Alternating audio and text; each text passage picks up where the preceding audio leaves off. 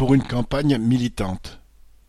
Même à contre-courant, nous allons porter les intérêts du monde du travail et nous trouverons de l'écho dans les entreprises et les quartiers populaires.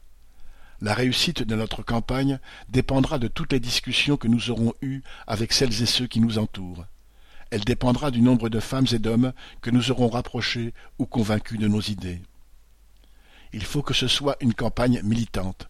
Alors, essayons de regrouper autour de ma candidature tous ceux qui sont révoltés, tous ceux qui ne se résignent pas à un ordre social aussi inégalitaire, injuste et stupide.